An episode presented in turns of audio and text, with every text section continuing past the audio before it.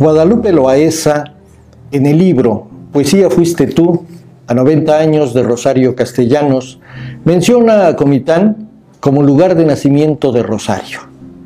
Todo mundo sabe que no fue así.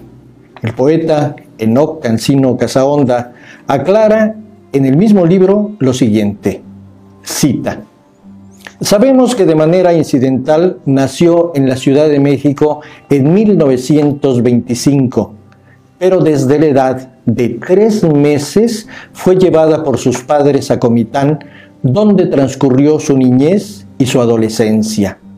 Rosario nunca dejó de hablar con el cantadito comiteco. Termina cita.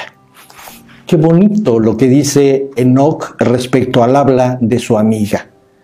Pero, ¿qué decía Rosario respecto al lugar de su nacimiento? Tomemos una línea que escribió en un ensayo publicado en el periódico Excelsior.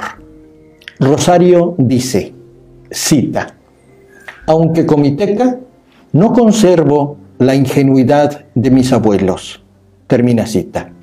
Es decir, Rosario se asumía comiteca, porque Comitán fue el lugar donde levantó los granos que sembró posteriormente en su novela Balún Canán.